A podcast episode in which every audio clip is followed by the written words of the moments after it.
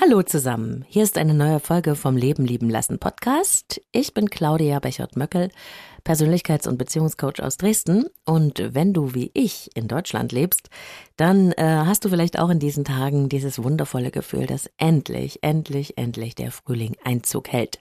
Ich war am Wochenende auf Rügen an der Ostsee und eigentlich hatte ich mir vorgestellt, dass ich dort so ein bisschen den Frühling genießen könnte, irgendwo in der Sonne sitzen, ne, am Meer, ähm, ja, die erste Frühlingssonne sich so auf den Kopf scheinen lassen. Und dann äh, war es tatsächlich ein Schneesturm, der uns dort ereilt hat. Also so richtig mit 20, 30 Zentimeter Neuschnee. Wir waren vollkommen eingeschneit.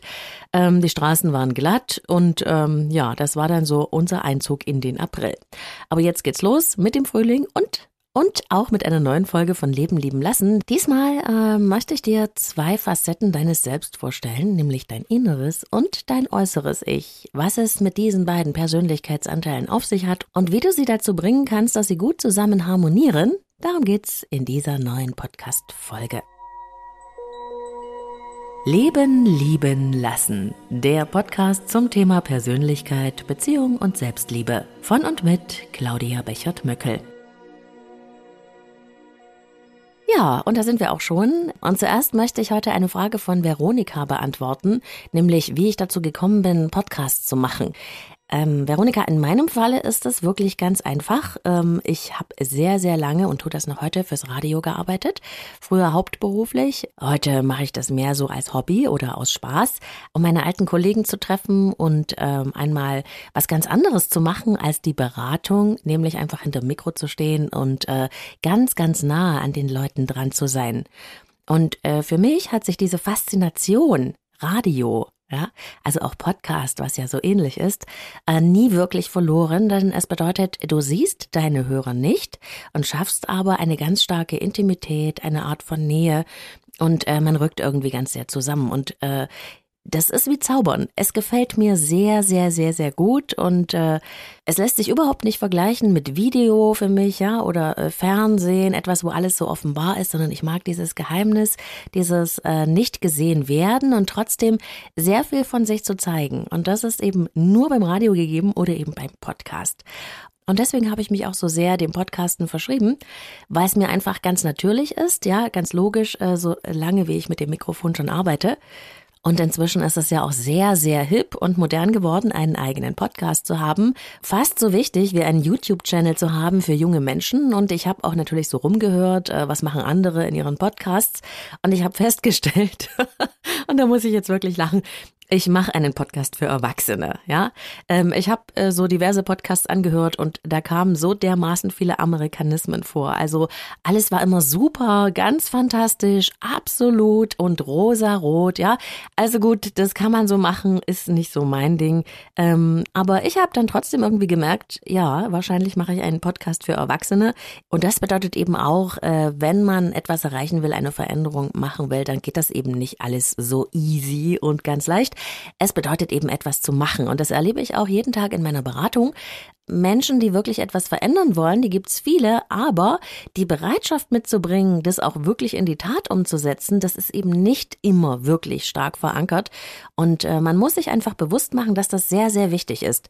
Ich glaube, und das sage ich auch immer wieder, Veränderung ist ein Prozess in drei Schritten. Ja? Also im ersten Schritt fängst du an, etwas Neues zu verstehen, einen neuen Zusammenhang zu erkennen, eine Erkenntnis über dich und die Situation äh, zu erlangen. Und das geht natürlich auch, wenn du eines dieser wunderbaren Bücher liest, die es inzwischen gibt, also so Ratgeberbücher. Ganz fantastische Bücher gibt's da, die ich auch gerne empfehle. Aber viele meiner Klienten haben das Problem, dass sie aus dem, was sie da verstanden haben und mit dem sie sich auch identifizieren können und das Gefühl haben, ja, genau so ist es bei mir auch, ähm, diesen, diese Erkenntnis nicht so richtig gut in die Anwendung, also in einen praktischen Schritt reinbekommen. Und das ist eine wesentliche Voraussetzung. Es reicht also nicht nur etwas zu verstehen oder zu erkennen und zu denken, Mensch, genau das ist es bei mir auch. Es ist außerordentlich wichtig, etwas anderes zu tun als bisher. Wenn wir etwas verändern wollen, müssen wir etwas anderes machen als bisher. Und erst dann wird man etwas Neues erleben können. Und dieses neue Erleben, auch wenn es am Anfang nur ein kleiner Schritt ist, hilft einem oder gibt einem die Motivation, weiterzumachen. Und so kann Veränderung tatsächlich nachhaltig funktionieren, von innen nach außen, ja? Also durch einen selbst. Erster Schritt, etwas Neues erkennen und verstehen, herausfinden, wie es funktioniert, warum wir so sind, äh, wie wir dazu gekommen sind und dann ähm, aus diesem Verstehen praktische Schritte ableiten, die auch nicht zu groß sein dürfen. Darüber rede ich ein anderes Mal, über die Mini-Steps. Ähm, damit wir etwas anderes erleben können. Und der Schritt drei ist eben dann das neue Erleben und damit diese Erkenntnis, wow, ich kann es auch anders und wenn ich etwas anderes tue, passiert etwas anderes und das macht Mut, weiterzumachen.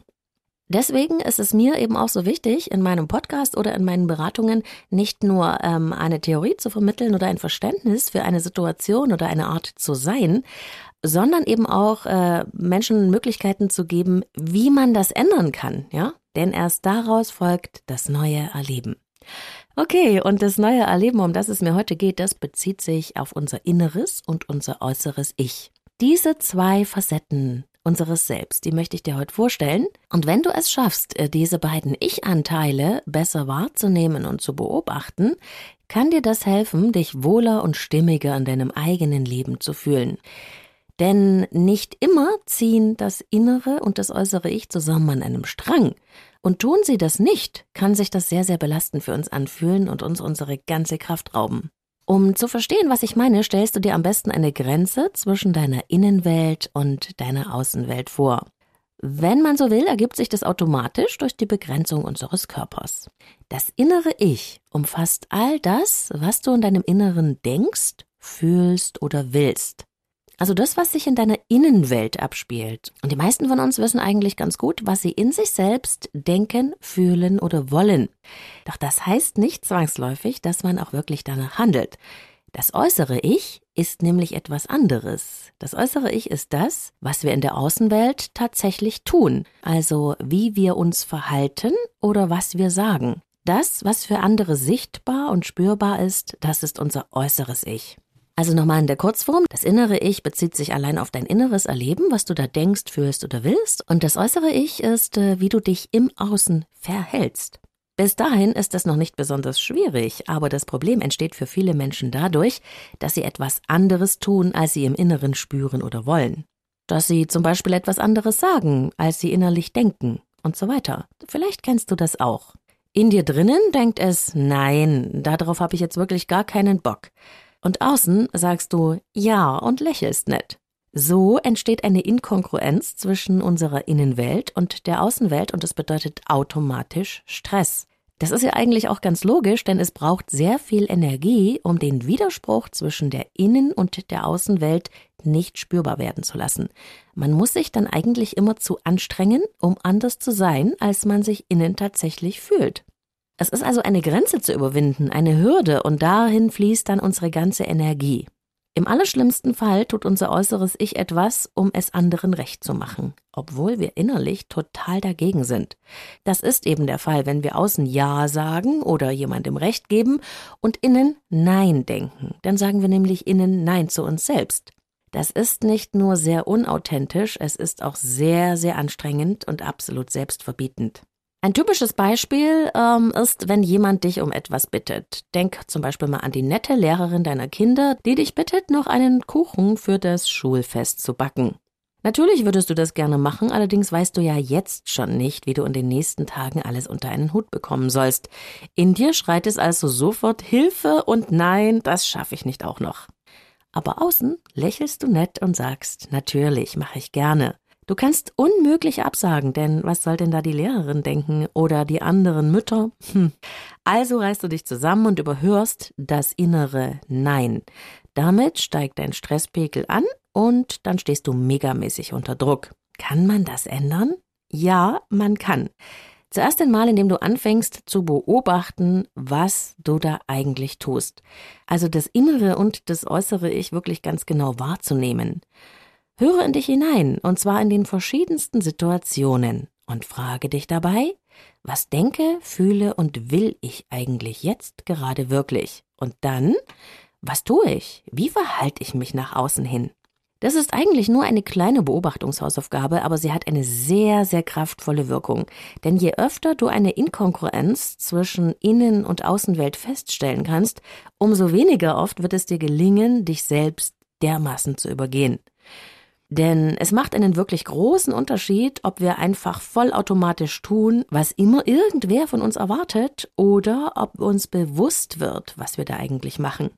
Und dieses Bewusstwerden gelingt über die Beobachtung. Du kannst es dir so vorstellen, als würdest du eine innere Instanz, deinen Beobachter aktivieren. Und ich verspreche dir etwas. Jedes Mal, wenn du es schaffst, das inneres und äußeres Ich an einem Strang ziehen, wirst du wirklich belohnt, nämlich mit einem guten Gefühl von Stimmigkeit und Zufriedenheit.